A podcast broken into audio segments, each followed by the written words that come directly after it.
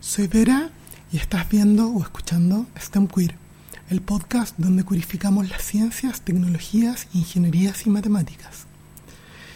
Hoy estaremos con Yuri Carvajal, médico salubrista, doctor en salud pública, Universidad de Chile, editor de la revista Cuadernos Médicos Sociales del Colegio Médico de Chile, AG, profesor de Stata en la Escuela de Verano de Salud Pública en la Universidad de Chile, autor de Administración y Exploración de Datos en Salud Pública. La gente lo está viendo en video.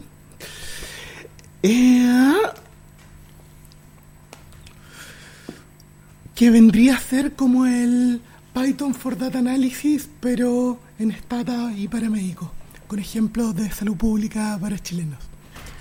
Y además de todo eso, es mi padre, habiendo publicado este libro por la época en que yo me estaba moviendo del desarrollo de software a la ciencia de datos, me influenció a investigar los datos de función en Chile, lo que me llevó a encontrar sobre mortalidad en la zona crítica en torno al complejo industrial Ventana Intero. Y mantenemos un diálogo permanente sobre datos, cada uno desde su rincón. Y sin embargo, hoy no quiero que nos concentremos ni en modelos aditivos generalizados, ni código CIE10, sino en la perspectiva que nos propone un texto tuyo titulado Encerrar y enumerar, un accidente tecnoestadístico, que estará disponible en un libro, ¿cuándo? ¿Dónde? Eh, no sé, está presentado la Escuela de Salud Pública, van a hacer un libro sobre la pandemia y ahí está, pues, pero, pero yo creo que no hay problema que la promiscuidad lo haga circular. Oye, eh, en su versión látex. Me encanta. Eh, hay que sacar una versión solo texto para mm, eh, gente no oyente, porque yo traté ahora de escucharlo como era la segunda versión. Voy a leer un párrafo para introducir y no desviarme tanto. Mucho más cómodo. Tan legítimo o ilegítimo como decir inmunidad de rebaño es llamar a la pandemia accidente tecnoestadístico. Su carácter súbito, su comprensión retrospectiva, la moratoria que permite, nos revela que se trata de un momento de erupción sobre una sobrecarga de realidad, una externalidad que no proviene de ninguna fuera y que erosiona peligrosamente las frames en que vivimos y en el medio en los cuales organizamos y coordinamos nuestras vidas. El accidente empieza a percolar como un leakage súbitamente detectado, cuyo spillover de efectos demoraremos meses o años en comprender y conocer. Eventos tan peculiares que han ganado el derecho a tener un nombre propio. Decimos Exxon Valdez, Chernobyl o coronavirus como si cada uno de ellos se tratara de un ser único, un, un fantasmal aparición de una figura personalizada, un golpe con estilo. Parte de ese choque implica que las estadísticas de salud ya no volverán a ser lo que fueron. Menos ingenuidad, menos, menos alumbramientos a partir de coles, más sociología de las ciencias y las técnicas para la salud pública. Los accidentes son sociológicamente intensos porque revelan cuestiones epistemológicas y de la vida colectiva, una y sola misma cuestión, asociadas al mundo de las técnicas, orilla con la cual suelen tropezar la surtífera navis al momento del accidente. ¿Qué es el accidente tecnoestadístico? Es bueno, eh, como un choque, ¿no? Es como, como lo que yo puse ahí, el Exxon Valdez, que es este buque petrolero que choca y que choca porque pone piloto automático el piloto y el, el capitán no sabe o alguien no sabe y, cree que está virando y sigue eh, y está manejando el piloto automático. Este juego entre el automatismo y el, el manual. Y, y, bueno, termina con un derrame de petróleo que también es un objeto difuso, no sabemos dónde está.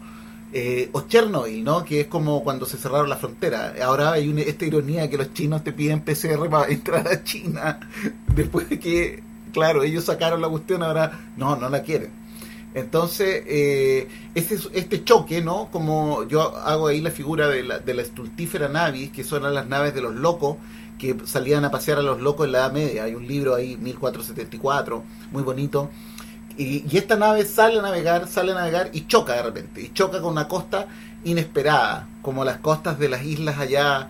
Recomiendo las islas desertores, esas ocho islas que están casi al llegar al continente, que no están en las cartas. Yo navegué por ahí eh, como médico y no están en las cartas. Entonces lo, lo, los, los, los vaqueanos de la zona, digamos los marianos de la zona, eh, eh, navegan a mucho sonar y con, y con varas, por último, el sonar de los pobres, no una vara, porque no sirve la carta. Y además la carta, por ejemplo, no dice que hay cochayuyo, entonces hay unas partes donde hay guiro que no te sirve el sonar, porque el sonar no va a detectar los guiros y lo que te puede joder no son las rocas, sino los guiros. Entonces es como eso, fa, chocamos con algo, con la realidad, chocamos con la realidad porque estábamos como viviendo una frame, que es una palabra de, de Goffman, un sociólogo del siglo XX, pero que es como para mí eh, uno de los grandes sociólogos del siglo XX que sobrevivió al siglo XXI.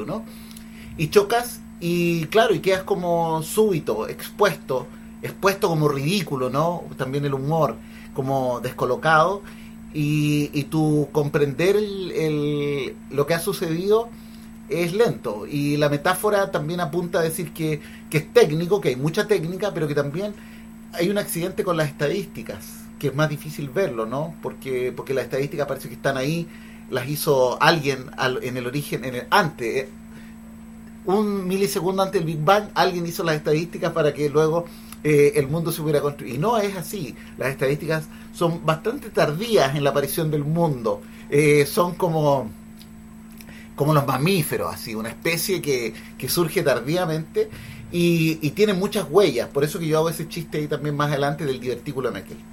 Ya, esa no sé si te... Eh, algo, algo de eso explica lo que, lo que quise decir. Sí, yo creo que da una partida. Eh, voy a ser bien conservadora, así que tú interrúmpeme nomás y andate por donde quieras en la pauta. Eh, tú partes eh, desarmando este concepto de que la muerte no es tan dura como un número duro, ¿no? Y este juego de palabras también. Eh, nada, pues yo he jugado con los datasets de funciones. Eh, por consejo tuyo, eh, hice el 98 en adelante porque había cambiado el código CIE10 y como tú me dijiste epistemológicamente no tiene sentido tratar de traducir em, codificaciones. Eh, una cosa sí que me pareció eh, como puntual y con esto te dejo explayarte sobre este punto es que em, en el artículo decían que algo así como causa muerte eh, única causa muerte, única razón de muerte, y en la base de datos era eh, causa primaria, había un campo incluso de causa secundaria, que no se usaba casi nada, pero ahí estaba como para decir, pucha, hasta ahí, no es tan duro este, este número, ¿no? Mira, voy a partir un poco más lejos la codificación de muertes tiene un grave efecto porque es taxonómica. Es, como emergiendo del siglo XVIII, ¿no? Linneo, de la taxonomía de las especies, la clasificación, el orden. Entonces, es taxonómico porque no permite lo que es una, no es otra. O sea, la tuberculosis, que es una enfermedad infecciosa, pero que, que, compromete fundamentalmente los pulmones, pero podría comprometer el riñón, por ejemplo, o, o, el, o, las meninges, el cerebro, las membranas que cubren el cerebro. Entonces, la CIE lo asigna a una causa, lo asigna solo a infeccioso. Y tienen una curiosa eh, juego de dagas, dagas, porque te ponen dagas, ¿no? Lo, lo, en la tradición editorial anglosajona, no, tú no pones uno, dos, tres, cuatro, las notas no van así, las notas sino que ni vienen de A, B, C, sino que van con unas dagas, entonces una daga, dos dagas, tres dagas. Y en eso está la CIE 10. Es muy. La CIE 10 empezó, ya comprenderás que si tiene 10 versiones, y las versiones son cada 10 años, eh, tiene, es como de 1850. Esas son las primeras, las primeras versiones de, de una codificación a nivel eh, mundial. Entonces, esa taxonomía eh, ya es una camisa de fuerza. Porque, por ejemplo, coronavirus. ¿Es respiratorio? Eh, ¿O es una enfermedad infecciosa? ¿Qué es? ¿Dónde está? Eh, y ahí pasa que, bueno, si tú quieres, eh, yo creo que las cifras están un poquito sobredimensionadas. Si tú quieres sobredimensionar, entonces armas un aparato para que todo sea coronavirus. Si yo quiero accidentes del tránsito, eso es real en la CIE 10, por ejemplo, los accidentes del tránsito es una, una, un sistema de codificación que está diseñado para ser muy sensible a los accidentes del tránsito. A tal punto que los accidentes del tránsito se codifican en dos campos. Es la única, y los accidentes en general, las, las muertes causa externa, se codifican a dos campos. Causa externa el accidente, lo que te provocó, te dañó el cerebro, te fracturó un hueso, etcétera, y luego tiene una segunda causa, eh, código que está en la base de datos DIAC 1, sería ese, DIAC 2, la condición en la cual tuviste el accidente. Chocaste con una micro, eh, bicicleta, ibas navegando. Hay unas cosas chistosas, ¿no? Que a mí siempre me hacen esa broma en el trabajo, mi jefa, que uno, de que alguien que choca con una cápsula espacial eh, entonces que muere por un choque en cápsula espacial. Entonces me dicen, no, me dicen, si tú, nosotros sabemos de qué va a morir, me dice mi jefa, tú vas a morir de choque con la cápsula espacial. Entonces, eh, tú te preguntas, ¿por qué? ¿Por qué los accidentes, las muertes externas tienen este privilegio que no tienen las otras, sabiendo que en toda muerte hay una causa, que tú podrías decir murió de esto, o un hallazgo casi, hice la autopsia, encontré tal cosa, y pero la persona murió en tal condición. Por ejemplo, yo podría decir murió de coronavirus, pero murió de coronavirus como tenía 90 años y era un anciano que estaba en un micro gulag, en un eh, hospicio para ancianos. No es lo mismo, creo que no es lo mismo que si murió eh, un trabajador de la salud que estaba atendiendo pacientes. Son dos condas. Me importa, me importaría mucho saber cómo esa no la podría, yo no la pondría en la misma caja, ¿no? Entonces los accidentes del tránsito están, se ha, hecho un gran esfuerzo para que no entren en la misma caja. ¿Por qué? Ah, por las aseguradoras. Porque a las aseguradoras les es muy importante saber no solo que murió en un accidente del tránsito, sino en qué circunstancias murió en el accidente del tránsito. Entonces esto, con esto arremeto con mi idea de que toda base de datos contiene una hipótesis.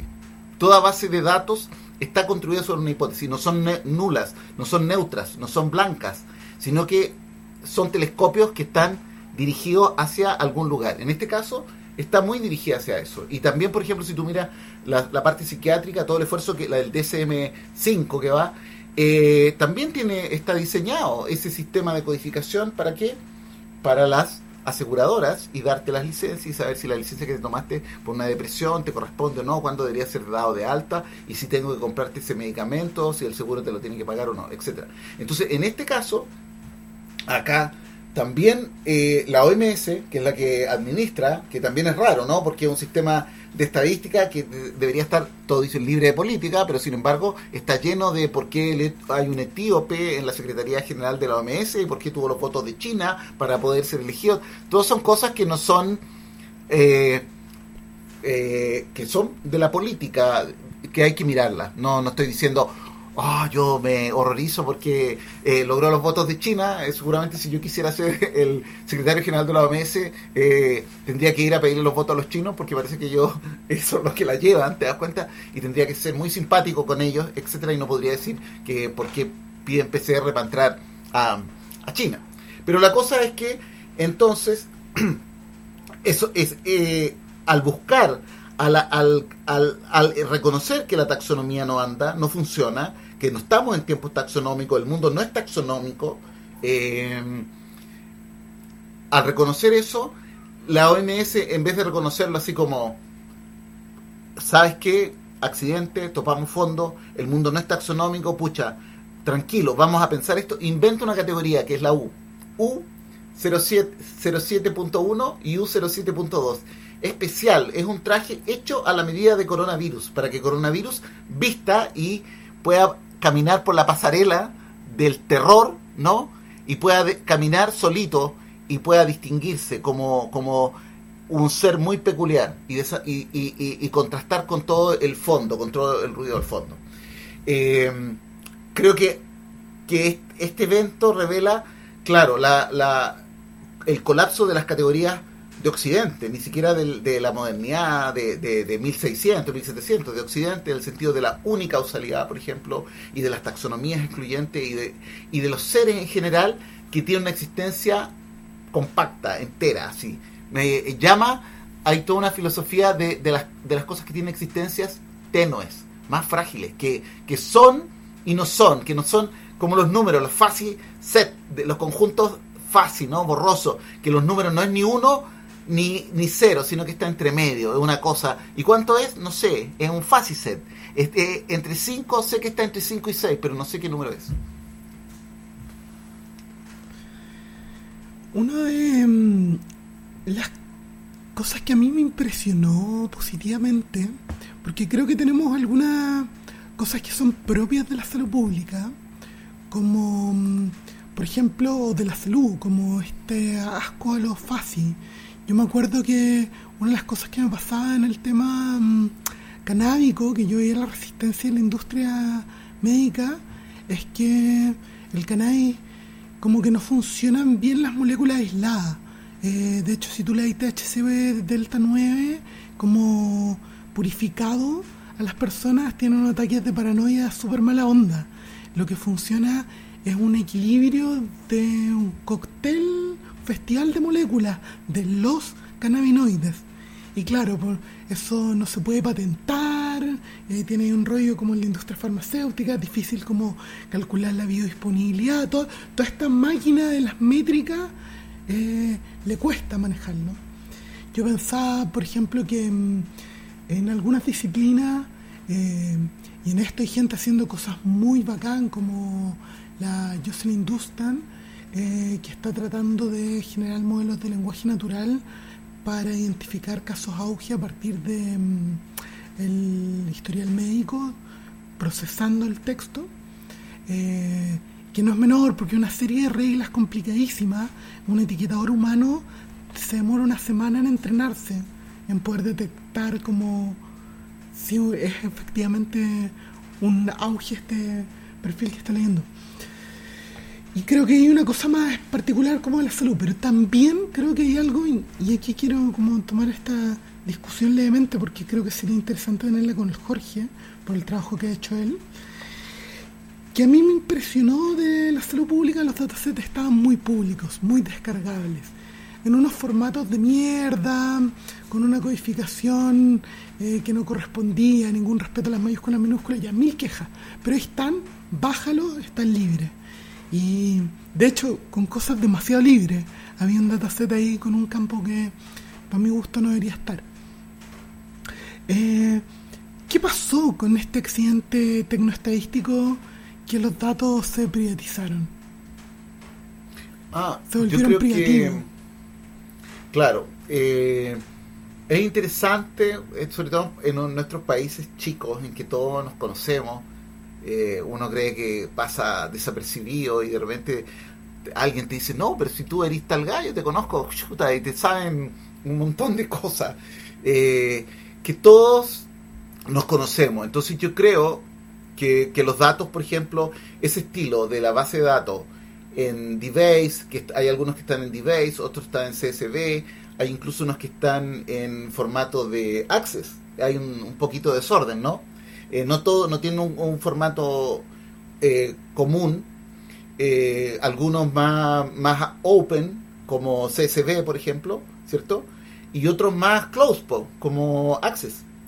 o sea, de hecho yo tuve con un rollo, con un... Hay uno que me hizo sufrir, tuve que usar un, un, software para abrirlo, el que tenía Access. Con... Había, uno en DBase. Yo no, no conocía, no sabía lo que era DBase, hasta que ah, traté de meterme eso. Ya, pero lindo, eso diréis ya lindo porque conociste algo de la historia, ¿no? Eh, claro, entonces bien, eh, como bien desordenado. Pero ese estilo de dejar los datos en un formato bastante rudo y descargable, yo creo que el estilo de la Danuta, de la Danuta Raj, que más de alguno, hoy día la Danuta estábamos haciendo un chiste porque salir en una foto hoy día con la Danuta es tremendo, porque la Danuta ha sido muy fuerte en el tema de la codificación de la estadística. No sé si tú lo has visto, una señora polaca que siempre sale con los labios muy pintados, eh, un amor, yo a ella la, admiro, la amo, cada vez que le decía te amo, ella me decía eres un horrible, eh, Pero ese estilo es el estilo de la Danuta, que tiene que ver con su visión política también, que los datos tienen que estar abiertos, de que hay que buscar. Yo creo que ella no trabajó, no, no entró, por ejemplo, en el mundo Linux, eh, pero sí ella viene como del código abierto a través de un, de un programa que no sé si tú has oído hablar que se llama eh, EpiInfo. Uh, EpiInfo. recuerdo a finales del siglo XX. Claro, que era hecho por el CDC, creo, en la época del DOS. Y ella trabajaba, y ella manejó, por ejemplo, la, el, eh, todo el registro de, del brote de 2008 con EpiInfo. Y se quedaba hasta las 2 de la mañana en el ministerio eh, procesando los datos en EpiInfo. Ella, por ejemplo, yo creo que es eso. ¿Qué te diría?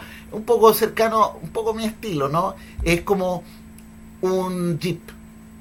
Ella, para ella, lo, mejor es un Jeep, yo creo. No he hablado de autos con ella, pero yo creo que debe ser su modelo. Y entonces, eh, un software que esté, esté así y un formato en el que esté así también. Ahora, ¿para quién? Para otros eh, conductores de Jeep. ¿No? Ese es el problema que tiene. Eh, y yo lo vi, por ejemplo, en Brasil cuando estaba haciendo el doctorado, que ellos tienen un administrador de datos, que es un poco como, como hoy día el tabló, ¿cachai? Ese tabló que, que hoy día pusieron era ya lo tenía Brasil, no me acuerdo, se llama Epidata, creo, en el sitio, en un país que tiene un millón de muertes al año, ¿no? Eh, un país que tiene un millón de muertes al año, eh, Excel no te soporta. Eh, tienes que tener Stata o tienes que tener algo. Entonces ellos tenían ahí un sistema en el que tú sacabas tus tablitas o si no te querías tablita podías eh, descargar algún pedazo y podías descargar también la base de datos. Ahí había una transición entre el modelo Danuta y ese modelo que yo viví, no sé, el año 2011 cuando fui a, a Fiocruz. Y ahora tenemos el, el otro modelo que es el Tableau. No sé si has visto tú las estadísticas de, de defunciones, cómo están. Eh, después si editas podrías poner la del Days, en que está la curva de la secuencia día a día. Si tú pones Days Minsal, vas a encontrar la secuencia día a día de las defunciones y, tú podrías hacer unos tableaux por, por mes y por causas. Y vas a ver el, el salto de, de las defunciones sobre el ruido de fondo, que podríamos decir 300 al día, más o menos, oscilando todos los días, y el, el salto del gran ac- acmé, de la gran montaña, digamos, de mayo, junio, y empiezas a ver que empieza a caer, a mediados de junio ya empieza a caer, o sea, eh, a mí me, me joden porque yo vengo diciendo hace tres semanas que esto se acabó, y, y yo les digo, oye, yo estoy mirando al pasado, si esto se acabó hace rato, estamos simplemente... eh, asistiendo a los, a los últimos a los últimos momentos la curva descendente, pero no esperes estar en cero para decir esto se acabó. Esto se acabó cuando se acaba la erupción del volcán Calbuco, no se acaba eh, el, último día que, que desaparece la nube, ¿no? O sea, se- tú ya empiezas a ver que la nube empieza a bajar y ahí Geomín dice ya, estamos en otro proceso. Eso creo yo que ese modelo, modelo Danuta, entonces yo diría como mi experiencia con, con los datos, quizás si tuviera que ponerle un nombre le pondría Chico Viacaba, porque eh, fue con la persona, con el colega con que trabajé un poco en Brasil, ese modelo más de pongo los datos, pero también pongo un... Y este modelo que no sé si es eh, del, del colega que está en, en, el sistema de, de epidemiología o quien está en, en el DAIS, que es este modelo de desplegarte los datos pero ocultarte las bases originales. Y el modelo Q, podríamos decir que es el del GitHub, ¿no? El GitHub en que están los datos en formato CSV, pero ya están bien procesados, bien cocinados. No son, eh, son bases de, o sea, es como, a ver, ¿qué te diría yo? Hay que pirquinear esos datos, ¿no? Hay que ir eh, base por base. También es como, es como un jeep, que, a ver, qué, qué, es como, no sé, es como eh, el paseo más, así, cada tipo con una con un pañito donde vende sus cosas. Entonces están los datos de serie de tiempo comunales, los provinciales, las PCR. O sea, se perdió ese modelo tan de la Danuta en que estaba un caso así, y el caso es largo, con riesgos, ¿no? Porque ahí la privacidad de los datos está media borrosa.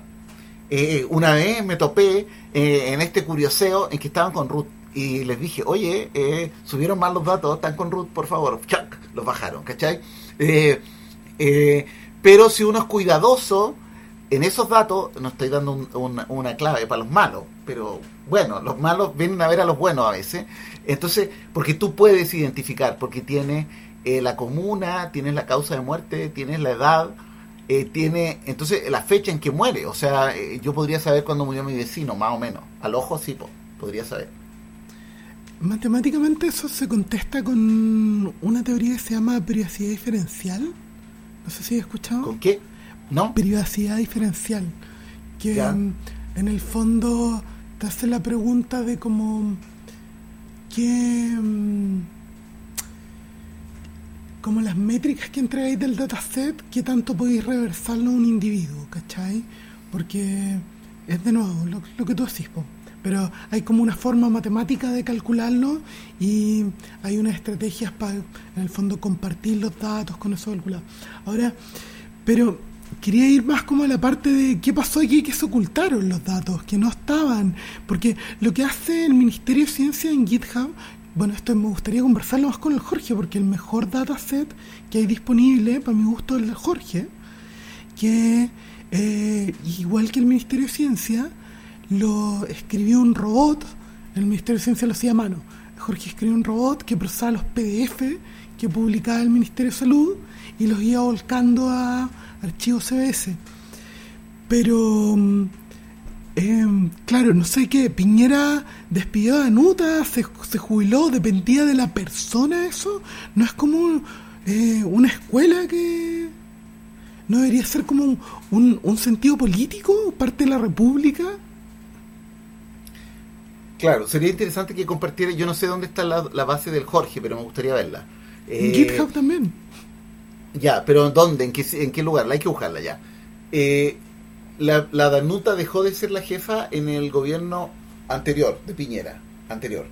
Y a ver, te voy a contar, ya este, te puedo contar como los detalles. Cuando ella renuncia, eh, yo le dije, Danuta, ya gobierno Piñera, ¿cachai? Eh, entonces le dije, Danuta, ¿qué pensáis tú que yo vaya a hablar con, con la gente del ministerio y le diga que yo quiero ser el jefe del departamento de estadística? Así, como no sé, como si hoy día fuera y le dijera, oye, yo voy a las estadísticas, si un gallo que está marcado, que está eh, súper identificado. Y ella me dijo, Yuri me dijo, yo creo que es lo mejor que podemos hacer. Lo consulté con otro amigo, estoy contando secretos aquí, con otro amigo que había sido subsecretario y me dijo, sí, pues me dijo, y tenéis que llevar una presentación de por qué tú querís ser. Y fui. Y, el, y la persona que estaba ahí, fíjate, no me acuerdo cómo se llama, a lo mejor alguien le dice, oye, este gallo habla esta cuestión que era un tipo, me dijeron, no, si es un gallo de derecha, pero es un gallo derecho, habla con él. Y el gallo me dijo, sí, me dijo, me convence, me convence, me dijo, me tinca. le dije, pero tú, ¿cachai? ¿Quién soy yo? ¿De dónde vengo?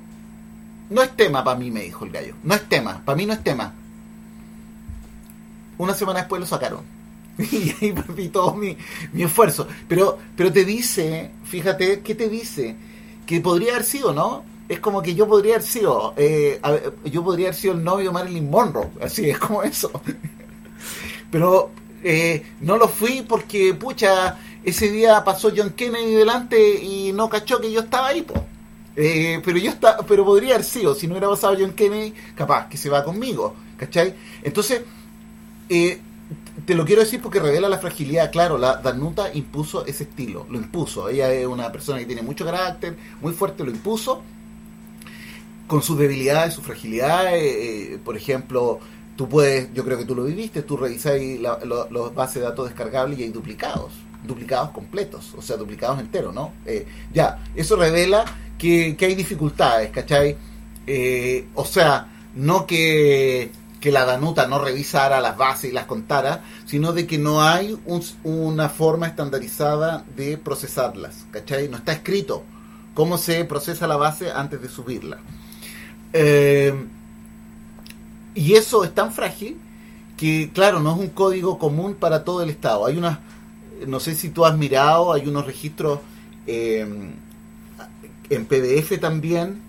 Qué interesante lo del Jorge, a ver si él ve esto y le tinca, porque esto tiene, tiene harto cuento, que son los datos de la circulación viral. Esos datos de la circulación viral están en eh, epidemiología del Ministerio de Salud y están en el Instituto de Salud Pública. Entonces hay unos centros centinela en Chile donde si tú vas, te toman una muestra y te miran todos los virus que tú tenés. no todos, pero te, te hace una muestra de qué. Básicamente de qué virus, adenovirus, sincicial respiratorio, virus influenza, A, B, para influenza. Ahora, lo interesante, ¿para dónde voy? Que este año la circulación viral ha sido súper baja, súper baja.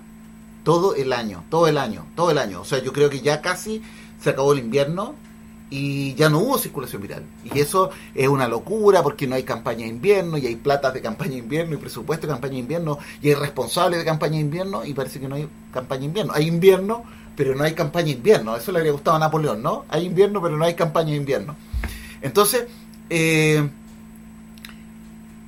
y sin embargo circuló coronavirus. No circularon estos, ¿no? Estos muchachos que el año pasado eran los matones del curso, ¿no? Los matones del curso y tú dices, yo llego en marzo y me escondo porque los matones del curso me, me humillan, ¿cachai? Y durante tres meses matonean al curso y tenemos que escondernos y en el recreo nos vamos a los baños porque estos pesados agarran, eh, se, adueñan del patio. Este año los matones del curso no estuvieron. Y sin embargo apareció otro, un alumno oriental, que, que, que dejó la escuela en el colegio. Entonces, dos hipótesis. Competencia darwinista, ¿cierto? Eh, coronavirus eh, destruyó, destruyó a los otros y los otros atemorizados huyeron y no están. O, en la que yo estoy, coronavirus circula de un modo totalmente distinto de los virus respiratorios. No circula como adenovirus, no circula como sincicial respiratorio, no circula como virus influenza. Tiene otra forma de circulación que no sabemos, que no sabemos. Entonces ahí por eso, Jorge, veamos los datos, porque los datos no están en base, están en gráficos. Están en gráficos y en PDF. Entonces, eh, robot, vaya y, transforme eso que está ahí en la, los datos de la circulación viral para saber por qué no circularon esos. Eh, Tenemos los datos de los años anteriores, ¿cachai? Y por qué este año hay una anomalía en la circulación viral. Es como que te dijera corriente el niño, algo pasó, hay una circulación distinta. Yo creo que después de la entrevista podemos abrir un nicho ahí en GitHub a ver si es que lo pueden rescatar ellos del PDF, si está como texto. Si está como gráfico, y igual, ahora a propósito de COVID, porque Google liberó unos datos de movilidad y liberó los gráficos, no puso los valores de las barras. Y yo escribí un código que desarmaba el gráfico, calculaba las posiciones absolutas para calcular las relativas y por te escupía los porcentajes. Marvelous. Eh, pero mi pregunta iba más por el lado como mm, epistemológico políco, ¿cachai? Porque eh, entiendo ya, si el problema técnico da lo mismo, súbelo en, en Stata, súbelo eh, con el Poder Judicial, a mí me gustaría el Poder Judicial subiera todos los casos de homicidio para poder buscar femicidio, aunque sean PDF escaneados, fotos JPG, ¿cachai? Déjennos a la gente ñoña ver cómo lo resolvemos, pero, pero súbanlo, compártanlo, ¿cachai? Porque ¿Cómo funciona la epistemología mm, eh, científica todavía en los números? Antes de pasarme a la parte más entretenida, que es lo del no número. Eh, cuando solamente hay un grupo privilegiado de personas que tienen acceso a la plataforma mm, eh, EpiInfo, ¿no? ¿Cómo se llama? Eh, Epivigil. Epivigila. Epivigila. ¿cachai? Eh, que puede revisar los datos, puede ver si se está haciendo bien, mal. Eh, ¿qué, puede hacer la comunidad científica? Claro, terminamos en GitHub. Claro, no, o sea, a ver, dos cosas, no te engañes. Yo he mirado los datos eh, y, casi me, me, me he enfermado. O sea, cuando tuve ahí datos que están en bases de datos que circulan y la fecha es 1949. Entonces, sí, nadie ha usado esa base. Eso eh, significa que es como allá en el sur, no sé, y mis hijos también del sur dicen de bonito. Está de bonito, ¿cachai? Ese es su único rol, estar de bonito, decir yo la tengo. Pero no es alguien que la procese. Bueno, entonces eso es como la per- podría la palabra, es como una perversión, una perversión estadística. Mira, yo he, he leído harto, harto a un filósofo, a un médico que se llama Ludwig Fleck, que él tiene un, libro que se llama La construcción de los hechos científicos, que es un libro, cuento la historia, pero es preciosa, que, que él lo escribió el año 36, él era judío, polaco, estuvo preso en Auschwitz, en un campo de concentración, desarrolló unas vacunas, hizo unas locuras, le dio, eh, vacunó a los presos, dejó desprotegido a los alemanes, ¿cachai? Y él eh, muere el año 61, creo, el año 61, el año que yo nací, eh, muere Fleck, y el año 62 Kuhn publica un libro que algunos de ustedes conocerán, famoso, que se llama La estructura de las revoluciones científicas, en donde él dice en el prólogo, mucho de lo que yo aquí digo lo encontré en un libro que me pasó, llamado eh, Reichenbach. Reichenbach me dijo, mira, hay un libro ahí en la biblioteca eh, raro de un gallo Fleck. Y él dice, mucho de lo que yo eh, hice aquí es el libro de Fleck, que lo cita en alemán, ¿cachai? Bueno, y, había, y él, Kuhn, ni siquiera sabía que el autor del libro estaba muerto, Polonia. Había muerto en Israel, porque él era judío, el hijo se fue para Israel y se lo llevó. Y ese autor, con ese libro, La construcción de un hecho científico, dice una cosa fuerte, que los hechos científicos se construyen. Eso no es malo, no es que tampoco uno no puede construir cualquier cosa, ¿no? Los constructores de Babel saben que no se puede construir cualquier cosa y que construir es un oficio bien difícil, construir una base de datos eh, es muy difícil. Lo que está haciendo el Jorge con su robot, ¿no? Se ha gastado horas en construir esa, días, en construir esa base de datos. Eh, el robot también hace un esfuerzo muy grande. Entonces él dice que se construyen los datos científicos y se construyen por un colectivo. Y eso me ha llevado a mí a la idea de que eh, el conocimiento es un fenómeno colectivo, no es un fenómeno individual todo el rollo de Descartes, pienso, luego existo, de como que el conocimiento y toda la epistemología contemporánea se ha basado, Popper, Lacato, lo que tú quieras, en que el conocimiento es una relación entre un sujeto y un objeto. Y el conocimiento es, es una cuestión objetiva. Hay un libro muy lindo ahora que vi sobre la historia natural del conocimiento, que esto también tiene que ver con la biología de nuestra especie. La potencia de nuestra especie es que podemos tener conocimiento colectivo, es que podemos producir un conocimiento colectivo. Y por eso la potencia linda y la potencia fea. Eh, entonces, conspira, conspira, todo el secretismo conspira contra eso. Conspira porque incluso lo que tú dices, ya PDF, pero yo no tengo, yo no me voy a dedicar a hacer robot para abrir los PDF, o sea, háganmela fácil. Estábamos recién conversando con el mismo Pablo que, escribimos ese, artículo sobre cómo vamos a averiguar el mecanismo de contagiosidad, por ejemplo, de coronavirus. Y estábamos hablando seguramente las enfermeras del quinto piso del Hospital Van Buren, donde se atienden los pacientes, ellas saben algo que yo no sé de cómo se transmite el coronavirus. Han estado tres meses trabajando con coronavirus y tienen un conocimiento que deberían publicarlo, ¿cachai? Yo lo voy a decir, oye, publica, decir, doctor, si nosotros aquí, lo único que hacemos, ya, pero usted sabe cómo se contagió, ¿qué sospecha usted? ¿Por qué sospecha? Queremos hacer un trabajo de ese tipo, en que nuestra investigación no sea un laboratorio, ni PCR, ni gastar, mover unos equipos grandes, sino ir a hablar con esos técnicos tan informados, con tanta experiencia, que vieron pasar cuántos pacientes y que vieron los que se infectaron, los que no se infectaron, la familia, los técnicos, el gallo que se le cayó un frasco, no le pasó, al otro que se le cayeron tres frascos, sí le pasó, ¿cachai? Decirle ya, y después de todo, ¿cómo sospecha? Y esa persona sabe, ellos tienen inferencia, ellos tienen una lógica. Entonces a esa persona yo tengo que hacérsela fácil, ¿no? No le puedo decir, oye, tenéis que hacer, está súper bien lo que pensaste, pero además tenéis que aprender a hacer un robot para que podáis los PDF transformarlos en base de datos. O sea, yo casi le, tengo que llevar la base de datos procesada en un gráfico para decirle, mira, yo encontré esto. ¿Coincide con lo que tú viste?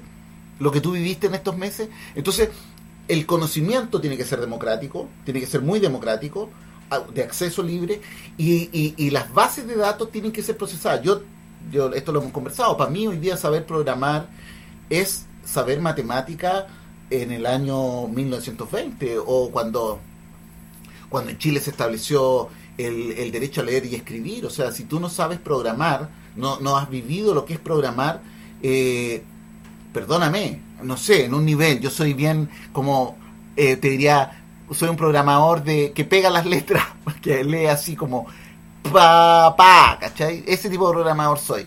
Pero, pero más o menos sé, y cuando he sido jefe y he tenido informático, he sabido lo que les puedo pedir y lo que no les puedo pedir. Entonces eso es muy importante.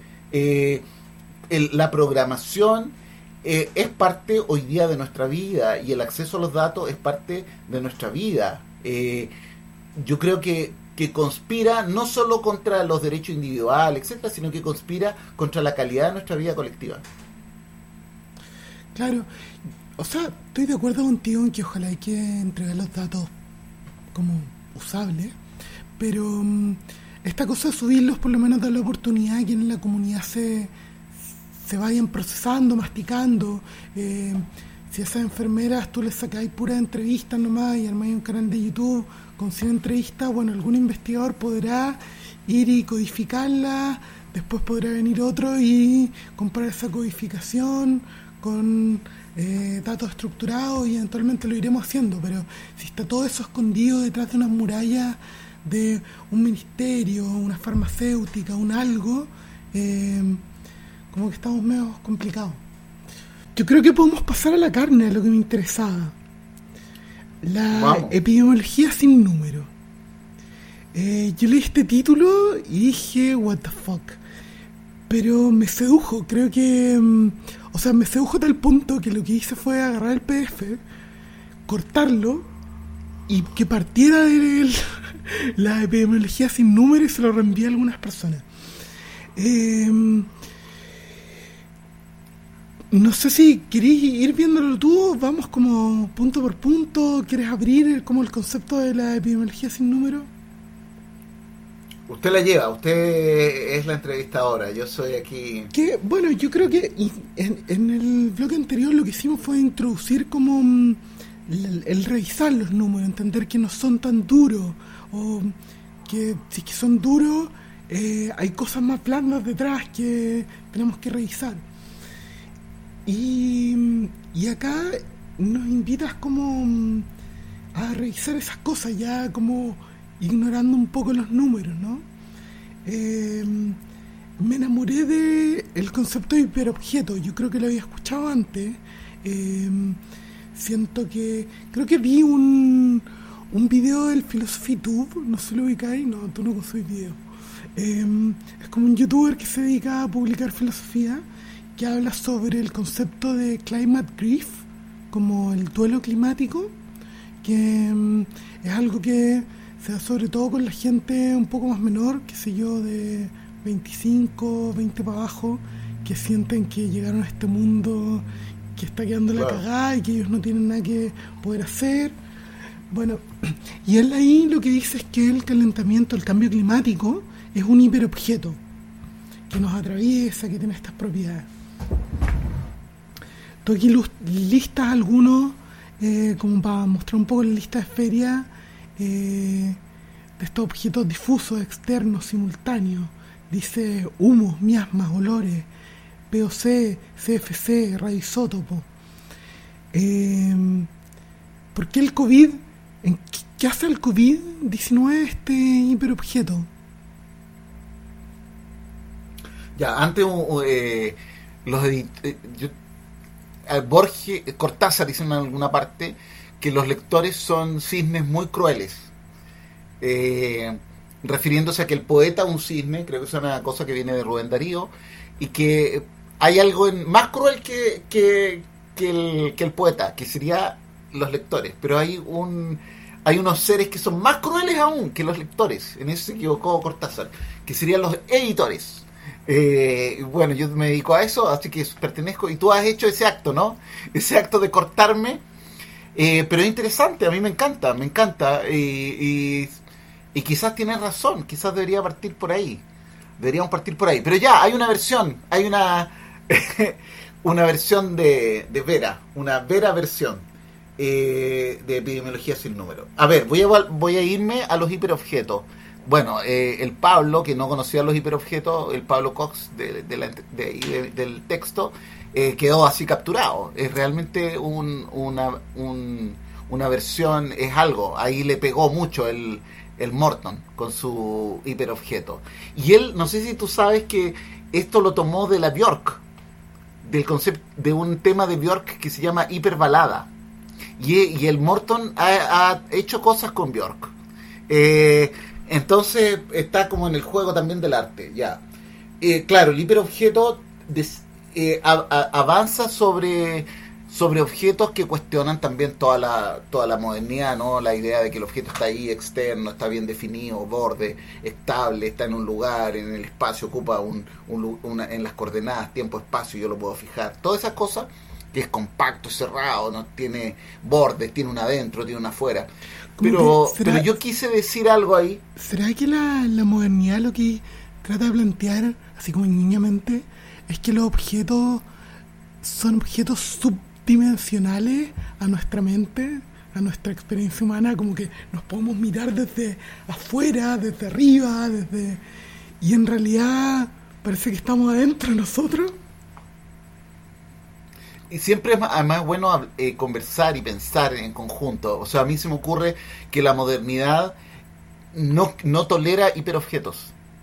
Y como un refrán que aprendí cuando era cabro chico, que es arrojad lo natural y volverá al galope, o sea, es como hemos arrojado los hiperobjetos y han vuelto, y han vuelto de una manera tremenda. Eh, ¿Por qué digo? Porque fíjate que yo hice un juego y en esto no sé, ¿qué pensará Morton? Si es que algún día Morton se preocupa del Cerro Cordillera y de Valparaíso. Eh, porque el juego que hago yo es decir, hay antes ya habían hiperobjetos. Eh, porque los miasmas son de la media, ¿no? Eh, esta idea de que hay algo raro, hay una difusión. los olores, eh, bueno, yo vengo hace mucho tiempo pensando en, los humos, humos, ¿cachai? Eh, para mí son una obsesión los humos, esta idea de humos. Los humos son una cosa también, un, hiper, eh, un hiperobjeto. Y claro, en la modernidad, por ejemplo, obviamente Chernobyl, la radiación, es un hiperobjeto, o lo, o lo de Hiroshima. Pero, pero nosotros en general convivimos con muchos hiperobjetos objetos mal definidos, difusos, irregulares, eh, que tienen existencias penumbrosas, ¿no? Semi-existencias. Yo también estoy muy interesado en los espectros, por ejemplo, la presencia espectral. El otro día, eh, en esa conversación que tuvimos con los generales Zona tan linda, mi hermano me escribe y me dice, eh, pucha, los papás que habrían pensado de ti. Entonces, yo no necesito pensar qué habrían pensado mis papás de mí porque yo lo sentí que estaban ahí. Incluso yo dije, aquí hay una presencia espectral que es el Pato Rivas, para mí un espectro, pero está. Entonces, en, todas esas cosas, en, esos bordes difusos, eh, la modernidad los ha combatido, los ha eliminado, no, no podemos creer en los espíritus, te vamos a quemar si tú crees en los espíritus. Y sin embargo, mira lo que pasa, que eso que hemos arrojado se nos devuelve así ya casi como un monstruo, porque de alguna manera estos otros, estas otras culturas, estas otras perspectivas, negociaban, negociaban con los hiperobjetos, sabían hacer política con los hiperobjetos, ¿no? No, les, no, no los condenaban a muerte ni los condenaban al encierro, sino que aceptaban. Es interesante Shakespeare, Hamlet, esta presencia espectral de Hamlet, por ejemplo, que él siente el espectro de su padre. Y todo y todo Hamlet es como él eh, escucha el espectro de su padre. Me acuerdo que nosotros tenemos un ramo de teníamos un ramo de literatura y medicina con un amigo genetista y a él le gustaba Hamlet y le gustaba Shakespeare porque ahí estaba el método científico. Método científico una hipótesis se contraste y todo eso. Y él llegaba a las clases con una polera así de Hamlet y se había comprado en el Teatro Globo en Inglaterra qué sé yo. Y entonces a mí esa visión de Hamlet no me gusta, no me, no me interesaba, no me, pero es mi amigo, tampoco me iba a poner ahí delante de los alumnos, decirle, oye, mira, y, y ahí me acordé y me dije, pero ¿sabes qué, Pepe? Le dije, y esto lo escribí también, ¿no? Pepe, eh, a mí lo que me parece que también es parte del método científico es escuchar el espectro. Que Hamlet escucha el espectro de su padre.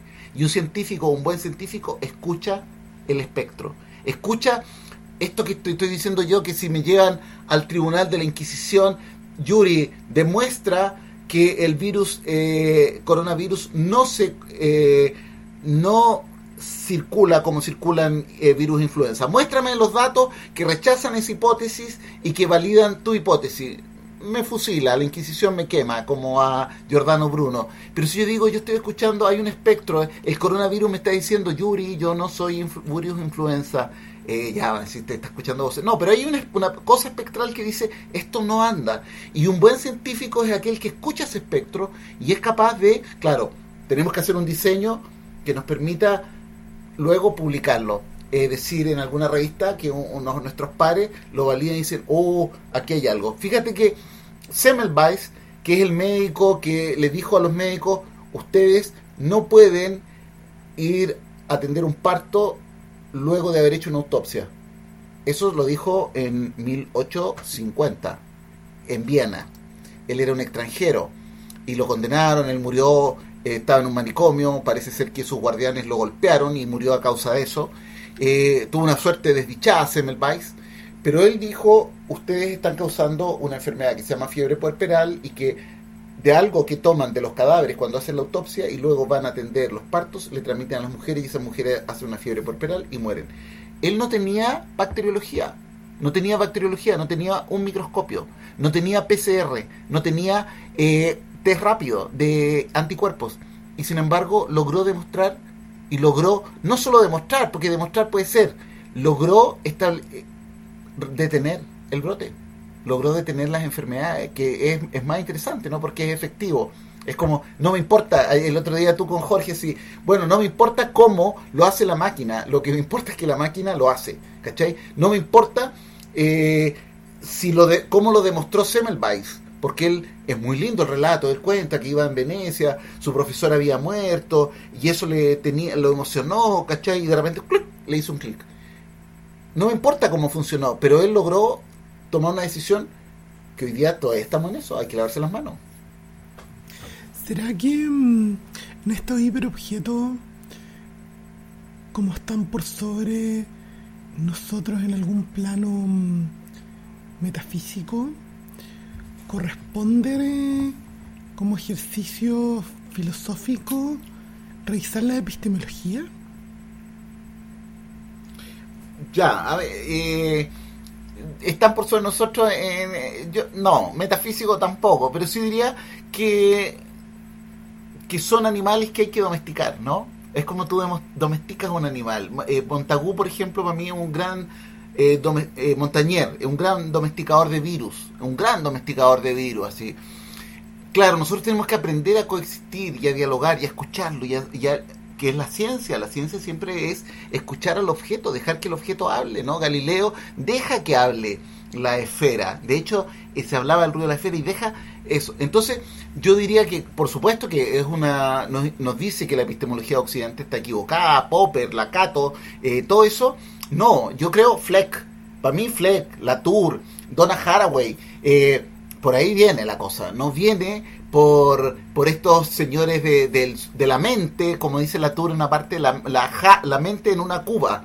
Eh, una traducción euro, española, ¿no? Pero es como la mente en un balde, así. ¿Cómo conoce la mente que tú la tienes en una en una en un balde, en una probeta, si quieres, en suero fisiológico, ringer lactato, qué sé yo, la tienes ahí y la mente tiene unos sistemas de conexión por el cual le llega información. Así no se conoce, así no se conoce, dice Latour. Eso, esa idea fuera, yo quiero voy a ir a terreno, él va a ver unos brasileños que toman muestras de suelo y miran si el, crece la crece el desierto o crece la, la selva. Entonces, esa pregunta, los gallos van a hacer una serie de cosas y él dice, yo quiero saber cómo los tipos con sus manos, con sus palas, con sus cajas, con sus artículos, con sus papers, con sus software, cómo ellos conocen, cómo conocen un colectivo. Claro, tenemos que, tenemos que volver, y yo coincido contigo, eh, y creo que es el gran problema, el gran problema, casi la problema que tenemos, es que no comprendemos que nuestra crisis actual, nuestra, el, el, el problema más importante de nuestra crisis, es un problema epistemológico y no porque tengamos que ir a, a lo, a lo a toda esta otra cosa, ¿no? rara, no, es una cosa muy pedestre. La forma de conocer de Occidente es errada. Y hay formas de conocer, y, nuestros pueblos originarios, y, y las personas solitarias, y, los que se pillan a contrapelo eh, las ideas, eh, producen, eh, producen cuestiones que tienen mucha fuerza. Entonces, tenemos que ir hacia otras formas de conocer, a estas formas colectivas, a compartir, a compartir ideas, a compartir diálogo, a extraviarnos, a extraviarnos en los cafés, donde se encuentran los matemáticos con los eh, poetas y los sociólogos. Hay una anécdota muy linda de, de mm, Michel Serres de por qué esto se llama ordenador, ¿no? En, francés esto es ordinateur, en español ordenador. Entonces él dice, ¿dónde viene el nombre ordenador? Entonces él cuenta que estaban en una, una facultad donde almuerzan juntos, almuerzan juntos todos los que están doctorando. Entonces llegan los, en los años 50, eh, llegan los, los ingenieros y dice, eh, estamos eh, haciendo una máquina que podría hacer esto y eh, procesar datos y etcétera y en en, en, en los Estados Unidos le llaman computer pero computer es alguien que está calculando dice él pero esto es más que un computer es otra cosa entonces el gallo había un, un filósofo que estudiaba el medievo y el gallo dice ah, qué lindo, y, pero yo no estoy en eso, no, no tengo nada que ver con eso. Dice, yo estoy estudiando el concepto de Dios en los teólogos de, del medievo, cuando se introduce la idea de que Dios no es el que construye el mundo, sino que Dios es el que ordena el mundo, es el gran ordenador. Y bueno, llevo cinco años leyendo sobre por qué es, cómo es el gran ordenador, etcétera, y sigue el tipo así con su locura, ¿no? El Dios, la teología, el gran ordenador, entonces de repente uno de los matemáticos dice, aquí está, esta máquina le vamos a poner el ordenador, porque es un gran ordenador. Y ahí viene el nombre del ordenador. Fíjate lo fecundo y lo interesante lo que son esos choques entre un estudiante de teología medieval, que uno diría que esto, con los ingenieros matemáticos. ¿Será que mm, los fundadores de Google escucharon a ese estudiante y por eso quieren ordenar todos los datos del mundo? Ser el gran... Habrán leído esa historia, claro. Eh, hace un punto, bueno, yo creo que esto da para desarrollarlo mucho, eh, de las interacciones simbólicas. Eh, cubrirse la cara, saludarse con el codo, eh, interactuar con el rostro cubierto, estar aquí a pura videoconferencia. Eh, ¿Qué hacemos como con este hiperobjeto? ¿Cómo...? O esto ya no es un hiperobjeto, esto es como una... Mm, descriptor situacional, no sé, no ya me cuesta esta cosa de la estadística sin número. Bueno, yo planteo ahí una figura que es la, bueno, Nauman Almeida, un tipo está vivo, brillante, mágico que él inventó ese libro desde el año 92, un libro que está súper vivo e interesante. Eh, quizás lo escribió muy cabro, Naomar. Eh, de repente pienso eso, fue como eh, que muy joven escribió eso y luego nunca, nunca ha logrado escribir algo tan grande como Epidemiología sin número. bueno, pero, pero es una, una tremenda cosa. Yo creo que Latinoamérica se tiene que sentir orgullosa de, de Naumar, no solo la salud pública, de los intelectuales latinoamericanos. Y, y yo le di otra vuelta, dije, pero epidemiología sin números sería como Oulipo, como estos escritores franceses que hacen un taller para ponerse reglas para escribir. Eh, Ubrier de literatura potencial. Entonces nosotros vamos a escribir, por ejemplo, sin la letra E, como esa canción que hace León Yeco, solo con O, ¿no? Los Orozco. Entonces, eh, a lo mejor la epidemiología sin números es ponernos una restricción. No porque digamos los números son buenos o malos. Cuando te eh, cuando Jeco dice voy a escribir una canción solo con la letra O, no es porque la O sea buena y la A es mala, sino porque voy a forzar voy a forzar mi práctica. Es como un arte experimental, es un experimento que voy a hacer, pero también es un experimento. Fíjate que esto lo voy a conectar con, con otro filósofo que me tienes el libro, nomás de vuelto, como el Sloterdijk, que, él dice el entrenamiento, que también nosotros tenemos que entrenarnos, entrenarnos corporalmente, ¿no? Es como entrenar, me quiero entrenar, entonces voy a, me voy a entrenar en cómo puedo hacer una cosa sin la letra E, voy a cómo escribo una novela sin la letra E, cómo hago una epidemiología sin números, no para no para no ser epidemiólogo, o sea, para que cuando vuelva a ser epidemiólogo sin número sea más strong, o sea más diestro, sea capaz, ¿cachai? De tragar fuego, de saltar por los por las barricadas sin quemarme. Entonces, este juego de, la epidemiología sin número me parece que contiene ese desafío. Y ese desafío te ayuda a mirar, a lo mejor te preguntarás algún día, entonces, ¿cómo yo transformo en número y qué robot tengo que hacer para mirar los gestos de la nariz, ¿cachai? Para mirar los gestos de la cara. eh, a lo mejor esto podríamos nosotros considerarlo como un ejercicio. Estamos haciendo un ejercicio. Nosotros, además, tenemos una condición privilegiada porque nos conocemos hace mucho tiempo. Eh, entonces, tenemos, claro, eh, tenemos muchos códigos que pueden ser reducidos. ¿no? Que pueden ser reducidos. Yo sé cómo tú miras, yo sé cómo te ríes, yo sé por qué te ríes, qué cosas te hacen reír, qué cosas no te hacen reír, qué cosas te, te enrabian. Entonces, claro, pero si fuéramos dos, dos personas que se encuentran por primera vez, no hay ese, esa, ese acúmulo de codificación común. Y yo creo que ahí está el rollo, ahí está la dificultad, en poner, eh, en poner personas desconocidas, y yo lo he vivido porque yo estaba ahora metido en videoconferencias eh, a, a, interactuar, pero en la medida en que tú vas interactuando más, vas generando eh, un sustrato común y, lo vas enriqueciendo. Obviamente que hemos hecho esta cara descubierta. La sonrisa es una cosa, es muy sutil. La sonrisa es, es no sé, es como si dijera, eh, me encantaría, el, consejo acá municipal puso una orden que yo creo que no tiene ninguna razón científica, eh, una orden no, no, sé qué palabra usar porque no hay un opuesto de ciencia, pero no, no tiene ninguna razón de que tú tienes que andar enmascarado en la calle. Entonces me gustaría saber si ese consejo municipal va a mirar la Mona Lisa enmascarada también. O sea, si le parece que, la obra de Da Vinci eh, sigue siendo una obra de arte si tú la enmascaras o no. Porque a mí me parece que no, que pierde, que deja de ser la Mona Lisa y se transforma en un, en un mamarracho. Uy, yo creo que hay varias cosas. De partida, yo pensaba harto el tema de mm, del software de conferencia. Si tuviera los millones de dólares me encantaría hacer la competencia a mí, porque mm, claramente ellos tienen un modelo de comunicación y aquí lo que siento que termina pasando es que el medio se vuelve el mensaje, donde eh, hay algoritmos que optimizan la conferencia para que vaya para cierto lado, para donde una persona está hablando todo el rato y las interrupciones como en esta conversación, pese que esté es un software distinto, eh, no, no tiene esta cosa como de, del mundo real que te puedes interrumpir. Hay otro problema más que yo creo que los desarrolladores ni siquiera lo han querido tomar, que tú en un mundo real, cuando tienes un grupo de cuatro personas para arriba, tienes conversaciones simultáneas y conversaciones grupales.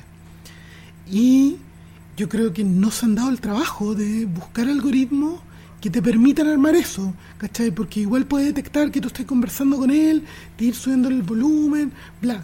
Y se ha convertido mucho en este medio.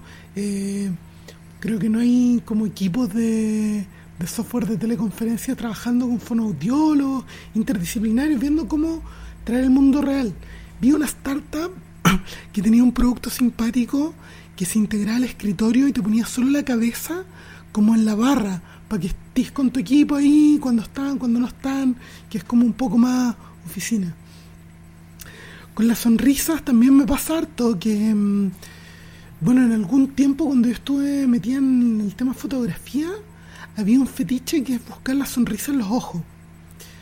Que eh, como ya para bajarlo así como, como esto, para ponerlo en, texto, en frase paper, eh, el ejemplo típico es que el fotógrafo le empieza a preguntar de su vida familiar y hace que el sujeto piense en la señora, la hija, la persona que ama, eh, sin estar sonriendo, pero que se le transmite eh, la emoción a través del ojo y, y disparan ya en la foto. Y claro, yo he sentido, además hay otra cosa ahí, un poco de género.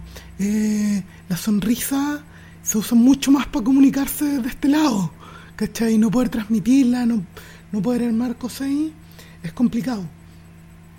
Entonces, pero eso que vamos a tener que revisarlo históricamente, es nuestra única opción.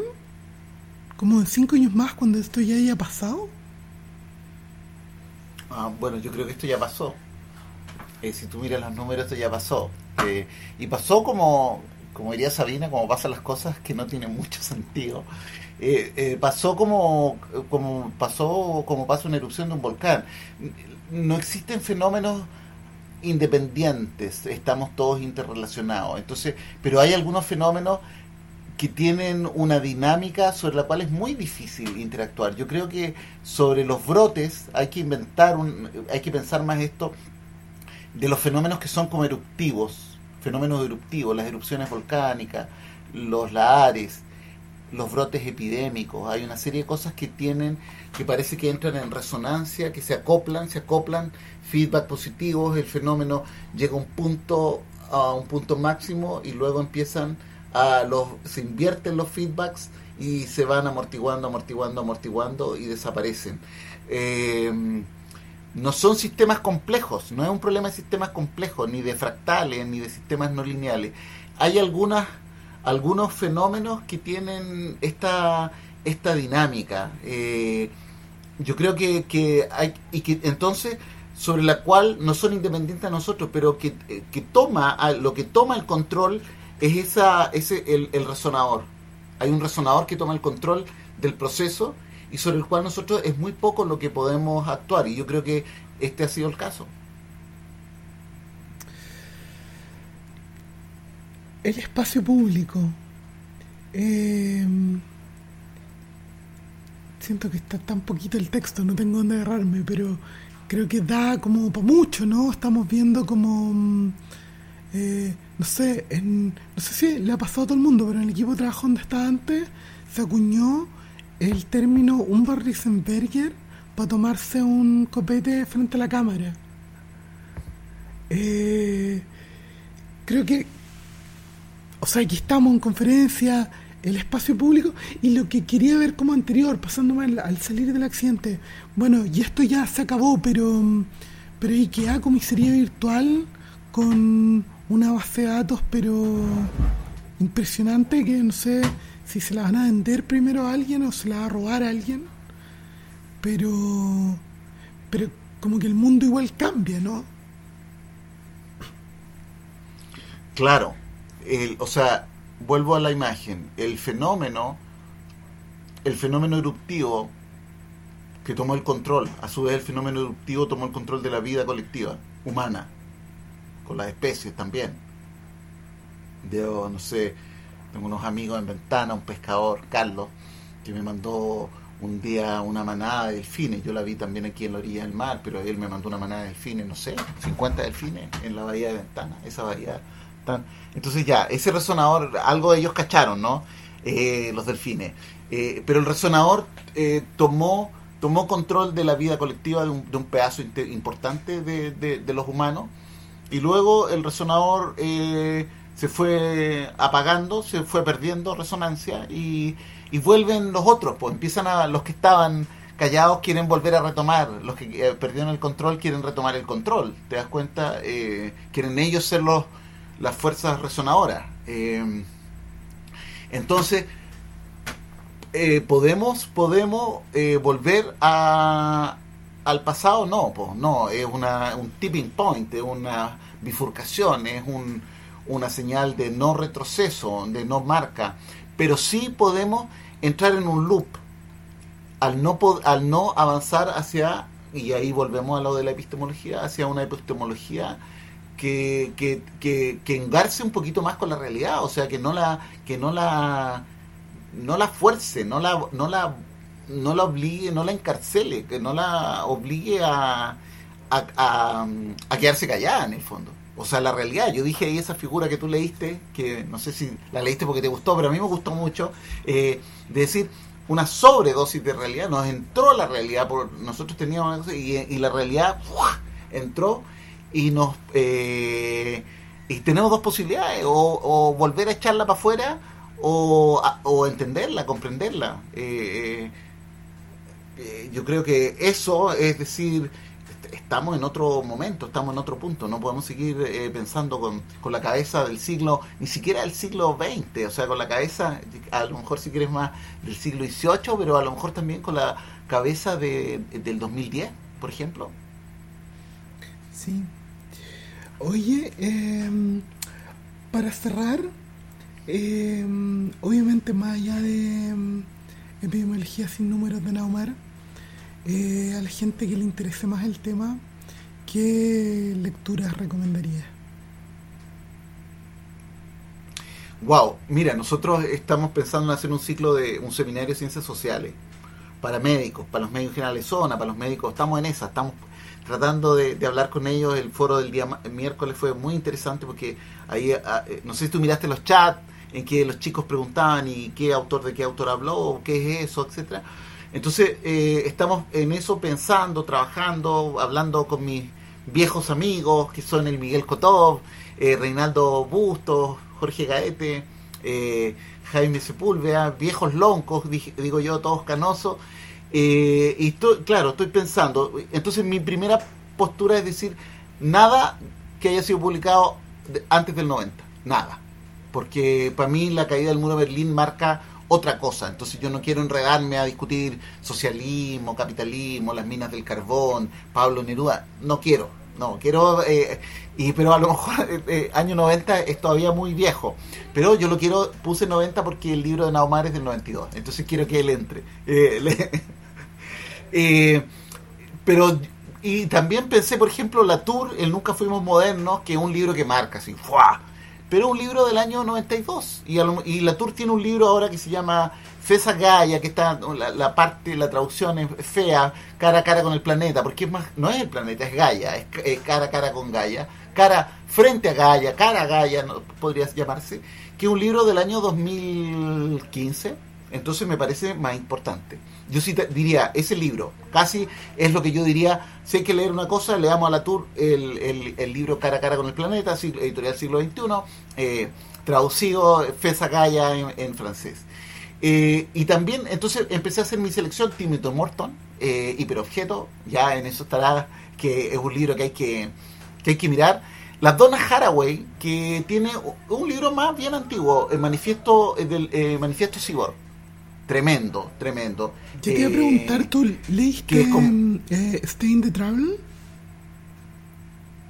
Que ya leí un, una cosa muy rara, como un resumen académico hecho para papers, pero como que bueno, hacía la pega, contaba un poco y sonaba súper interesante, pero no lo pude bajar. Me quedé con ganas de...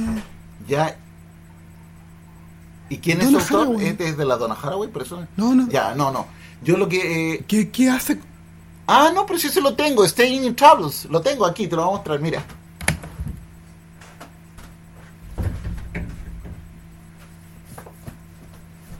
Aquí está la dona, puedes ver que está... Oh, qué envidia.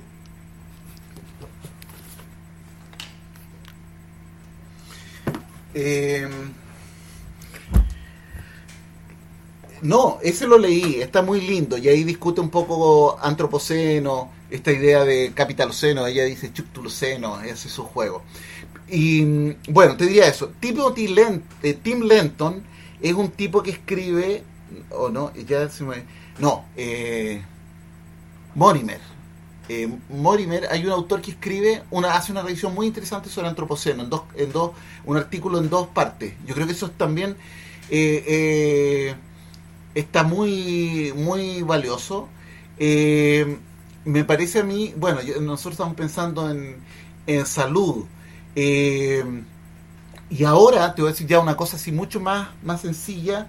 Eh, hay un chileno que se llama José Osandón, que escribe con el Sebastián Ureta, una cosa que publicaron el año pasado en una revista que se llama Economía y Sociedad, que escribe a propósito de salud y todo esto, escribe una cosa sobre los mercados como organizaciones y la organización del mercado de la salud y la privatización. Él está más o menos famoso ahora porque Ciper Chile le publicó una entrevista, él trabaja en Holanda, un tipo muy interesante. Yo una vez lo entrevisté para la revista chilena de Salud Pública, el Osandón, tipo impecable.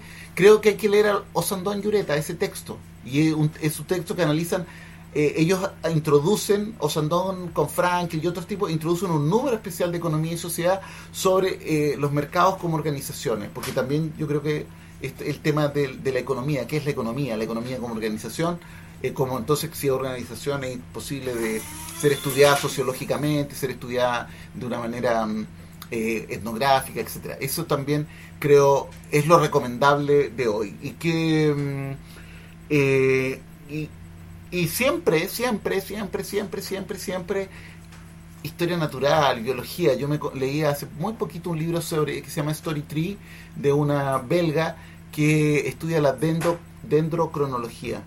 Con un barreno le sacan a los árboles y estudian ahí. Una cosa maravillosa, una tipa que tú decís, qué increíble ella, todo lo que, todo lo que logra hacer de una manera tan, eh, tan sencilla. Eh, sí, por ahí yo eso sugeriría, sí, para no tampoco atosigar a nadie. Bueno. Bueno, muchas gracias entonces.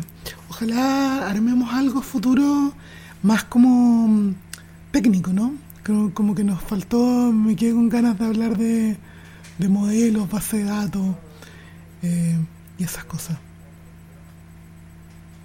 Vamos a, la, a, a, esa- a meterle robot a la, a la circulación de los virus. Bueno, Muchas gracias por todo. Disfruté mucho la entrevista. Es como un gran placer para un padre ser entrevistado así. bienvenido.